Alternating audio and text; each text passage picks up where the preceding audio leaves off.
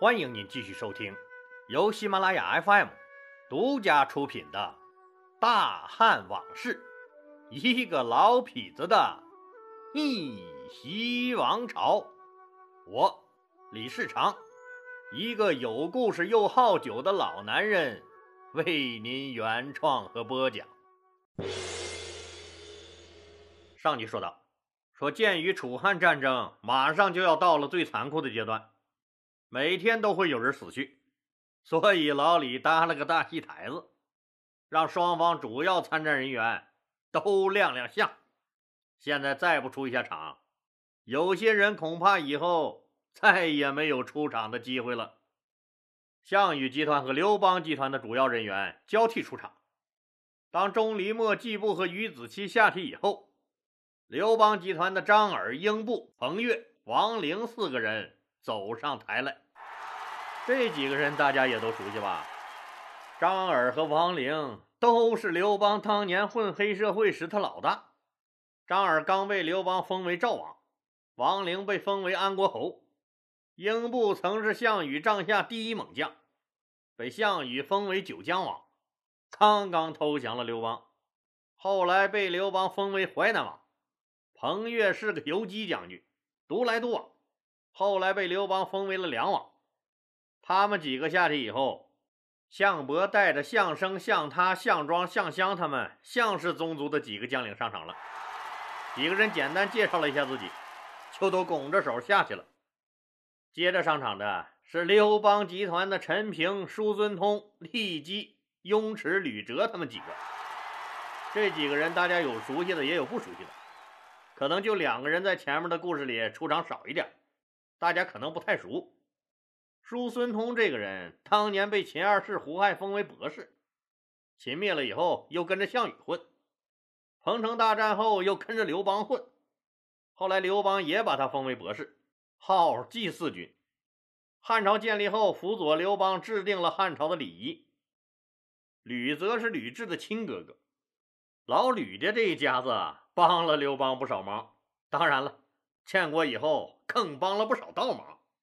他们五个下去后，项羽集团又上来了横楚、周兰、吕青、利己、凌长等几个大将。萧何一看，项羽那面没有人在台下等着了，说明他们没人了。那咱们也就别分什么层次了。等到横楚他们下去以后，索性让没登场的一起上了台。这下可热闹喽！曹参、周勃、樊哙、卢绾、夏侯婴、灌婴、郦商、傅宽、靳西、西娟、陈武、王熙、薛欧、丁富、刘贾、周柯这些人是一拥而上，满满的站了一大台子。大家上了台都快站好了，就听着台下一个人一边往台上跑，一边喊：“等等我，等等我！”上个厕所的功夫，你们就他妈跑没影了。大家一看，原来是将军纪信。纪信一边往台上跑，一边俩手系裤子，台上台下一起大笑。不知道哪个缺德带冒烟的，伸出脚来故意绊了他一下，结果一个趔趄摔倒在地，跪在了台子上。大家笑得更欢了。纪信反应也快，干脆不起来了。跪在台上，朝着台下的观众一拱手，大声喊道：“哎，父老乡亲、小姐姐们，反正再过二百多天又要过年了，我寄信就先给大家拜个早年吧，不然这跤他妈白摔了。”台上台下可都乐疯了。陈武一把把他拽起来，笑着骂他：“哎，我说寄信。”你妈生你的时候是不是把你丢了，把胎盘养大了？啊，你他妈空有一颗文艺的心，咋偏偏生了一条逗逼的命？姬信笑着回骂：“老陈，你这话我咋听着不像好话呢？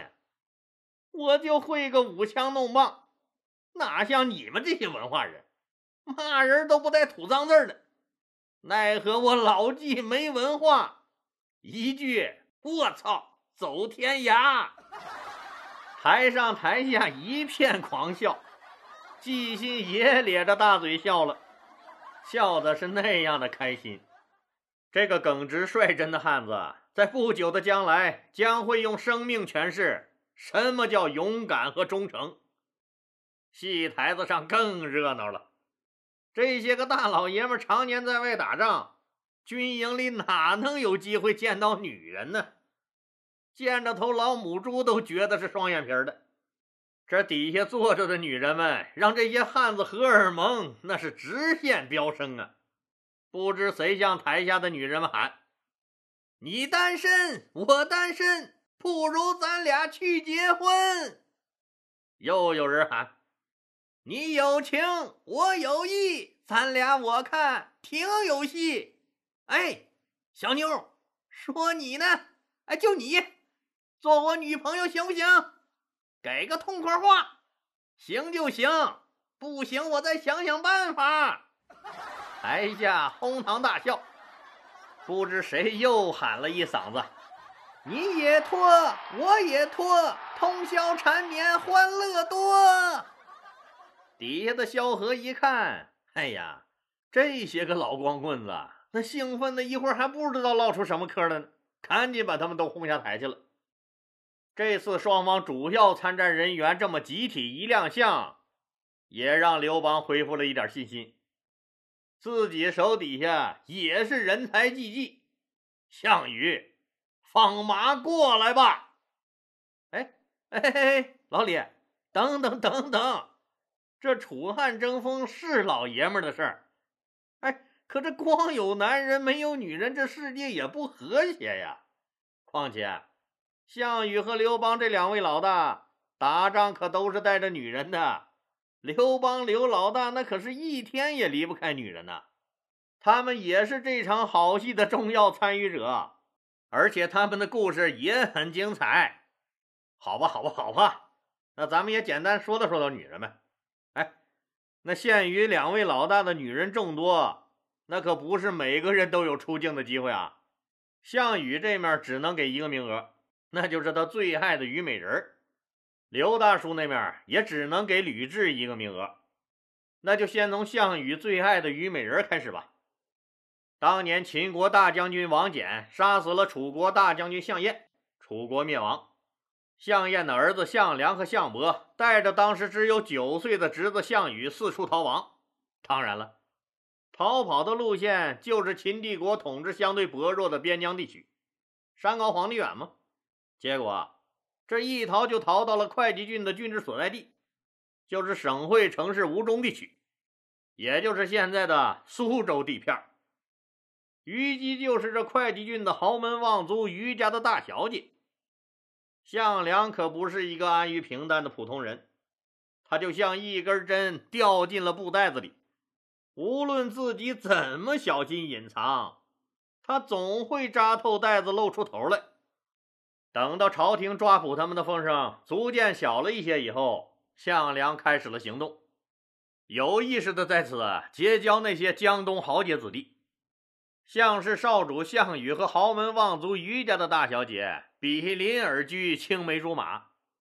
那个少年痴痴地看着他在草地上抚琴舞蹈的倩影，而他也时时深情地凝视着自己心目中那个英雄在天地间挥枪舞棒的雄姿。他们相拥在一起，许下了生生世世永不分离的誓言。以下摘自虞姬虞美人的日记。记得那是公元前二零九年九月的一天，我那二十三岁的心上人项羽一刀劈死了我们会稽郡的郡守殷通，和自己的叔叔项梁正式起义了。第二年二月，他们叔侄俩率领我们八千江东子弟兵向西进发，当然雨儿是带着我的，因为我很乖巧，叔叔也很喜欢我们在一起。大概是两个月以后吧。我记得是在薛县，一个人来向叔叔借兵，那个人偷偷瞄了我好几眼，很讨厌。后来听叔叔说，那个人叫什么刘邦，还和我的心上人雨儿结成了异姓兄弟。后来我就和他们一起东征西战。叔叔项梁被可恶的章邯杀死的那一天，雨儿哭了。那是我第一次见她哭，就像一个孩子嚎啕大哭。哎，我当时也吓坏了，不知道该怎么办了。我们两个抱头大哭了一场。之后，他独立撑起了这片天。终于，秦朝灭亡了。雨儿把秦宫里的金银珠宝都拉回来给了我，而那些女人，她一个也没留，都遣散回家了。我知道，这就是雨儿为了讨我的欢心，他分封了十八个诸侯王。我的雨儿给自己封了个什么西楚霸王，虽然这名字挺唬人。但太生硬了，我不喜欢。叫个逍遥王什么的多好听，我就喜欢我们两个逍遥自在，回归家园，再也别打仗了。可是，可恶的那个叫什么田荣的家伙又开始在齐国闹腾。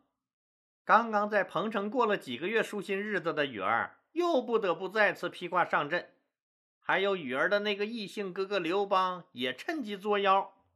对了，我们抓住了刘邦的老爸和媳妇儿，可是那个刘邦太不是东西了，别说给送来些生活用品，就是问都没派人来问过一次，根本就不在意他们的死活。嫁给这种老公，哎，幸好吕雉姐姐有沈亦基照顾着，我也时不时去和她说说话。过几天逮个机会，让雨儿送他们回去吧。不说他们了，我就想和我的雨儿实现我们当初的诺言，生生世世永不分离。哎呀，不能说了，我也该去准备了。一会儿雨儿回来了，我要把今天刚编的舞蹈跳给她看。镜头又开始慢慢切换到楚军军营的一间军帐里，镜头里出现了两个人，一个是坐着的吕雉。他把身子轻轻往椅背上一靠，放松了下来。另一个人站在椅子后面给他揉肩，那双手修长细腻，力道也刚刚好。吕雉轻轻闭上了眼睛，又捏了一会儿肩膀，那双手滑向了吕雉高耸的胸脯，开始揉捏。讨厌，大白天的！吕雉把他的手打开。要捏肩膀，你就好好捏肩膀，要不人家不让你给捏了。好，好，好，好好捏，好好捏。那双手又重新滑向了肩膀。我以后不回去了，行吗？反正大早晨的也没人来你这军帐。不行，天亮之前你必须回到你的军帐里。这可不是闹着玩呢。要是让人知道了咱俩的关系，可就麻烦了。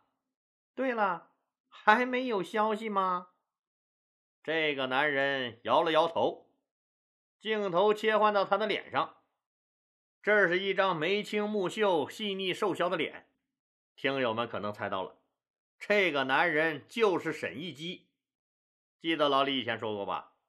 刘邦安排这个眉清目秀、办事干练的同乡小兄弟留下来照顾自己的一家老小。吕大小姐比刘邦小十五岁。刘邦开始闹革命，常年不回家的时候，吕雉阿姨正好三十出头，那正是如狼似虎的好年纪。再加上沈亦基这个男人真诚善良、勤劳肯干，每天在刘家都任劳任怨地帮着吕雉干很多的活，为他分担了不少生活的压力，让吕雉无论从身体上还是心灵上都感到了前所未有的轻松愉快。我们知道。吕家是大户人家，吕雉当初嫁给刘邦，那完全是他老爹吕老爷的意思。你想，刘邦就一乡下混混，不但年龄差距大，还不修边幅，整天游手好闲、喝酒闹事不但不能帮自己减轻家庭重担，惹了两次麻烦，自己替他蹲了两次监狱不说，还害得自己老爹上蹿下跳。又花银子又求人的帮他摆平这些烂事所以吕雉打心眼里瞧不上刘邦。可是啊，嫁鸡随鸡，嫁狗随狗。既然老爹说他日后能成大器，那就只能走一步看一步了。本来刘邦也是三天两头不着家，现在更是带兵远离家乡。不过对于吕雉来说，也算是眼不见心不烦吧。随着和沈亦基的朝夕相处，吕雉发现眼前这个无论从年龄、相貌还是人品方面，都要胜过自己的男人刘邦，真是越看越喜欢。沈亦基也就从最初的照顾他买米、买面、买油，到后来的揉肩、捏腿、捶背，直至水到渠成，直接照顾到床上去了。现在在这项羽的军营里，吕雉的身份是人质，他每天过着担惊受怕的日子。就是再坚强的一个人，面对这样的一种处境，谁也难免脆弱恐惧，看不见外面的世界，也不知道自己何日能够摆脱苦海。这个时候，沈亦基还是始终如一的尽力照顾着他，安慰着他，陪伴着他。正是因为沈亦基的慰藉和陪伴，才让吕雉稍显心安，令他重新燃起了求生的希望，重拾对生活的信心，使他觉得自己不再孤单。他的内心也一点点变得柔软起来，温暖起来。他觉得自己能在这种艰难困苦的环境中找到一个这么真心对待自己的人。那实在是上天的眷顾啊！他一直爱着沈一基，甚至后来为他做了许多不应该做的疯狂事。当然了，吕雉啊，以光辉的事儿多了去了，但那都是他人生的后半段了，现在也没有太多可说的。那就给他贴几段故事小标题，让大家简单了解一下这个人吧。第一段故事。大户人家肤白貌美、大长腿的大小姐，嫁给了一个大她十五岁的老混混。第二段故事，老混混每天呼朋叫友、胡吃海喝，只能他带着儿子去种田，任劳任怨，做个农妇。第三段故事，老混混刘邦豪气了一把，放了囚犯，他也跑到芒砀山落草为寇了。而自己这个罪犯分子的家属代夫受过，吞了好几个月的大牢。第四段故事，一家老小出来找丈夫，却让项羽的人给抓了，扣为人质。这种日子，他整整熬了两年零四个月。这期间，那个老混混丈夫从来没有让人来看一眼他是死是活。第五段故事。好不容易回到老混混身边的吕雉阿姨，突然发现自己的丈夫身边多了一个形影不离的女人，还叫个什么戚夫人？哪有什么戚夫人？我看就是欺负人，他们合伙欺负人呢。从此心硬如铁。第六段故事：老混混称帝以后，为保平安。必须干掉那几个功高盖主之人，但他却不愿意背负一个杀忠臣的恶名。吕雉阿姨只说了一句：“我来。”用竹签刺死了楚王韩信，将梁王彭越也剁成了肉酱。第七段故事，被不甘心做小三儿谋求上位的戚夫人，逼到请出商山四号这四个老神仙。才终于保住了儿子的太子之位，保住了太子之位，也就是保住了他们吕氏宗族所有人的命。第八段故事：刘邦死后，丧心病狂的他，用史上最残忍的方式残害了那个他认为欺负人的戚夫人，间接吓死了自己的亲儿子汉惠帝刘盈。第九段故事，不管不顾的他，直接把自己的姘头沈亦基封为了左丞相，位极人臣。沈亦基开始飞扬跋扈。第十段故事，为二十一岁的儿子汉惠帝刘盈选皇后，为了能控制住新皇后，他别出心裁的来了个亲上加亲，将鲁元公主的亲女儿，那也就是自己年仅十一岁的外孙女张嫣，嫁给了刘盈。这就是纯粹的亲舅舅娶了亲外甥女儿。亲舅舅也实在是对这个十一岁的外甥女儿下不了手啊。那汉朝历史上两个悲惨的处女皇后，第一位就此诞生。第十一段故事：吕雉先后直接、间接害死了一位皇帝、三位赵王，可以说，刘邦的八个儿子被他干掉了一半。第十二段故事：为了壮大吕家的势力，吕雉夺取刘家人的封地，封自己的两个侄子吕产和吕禄为王，并让他们掌管了京城的禁军，完全掌控了中央。第十三段故事。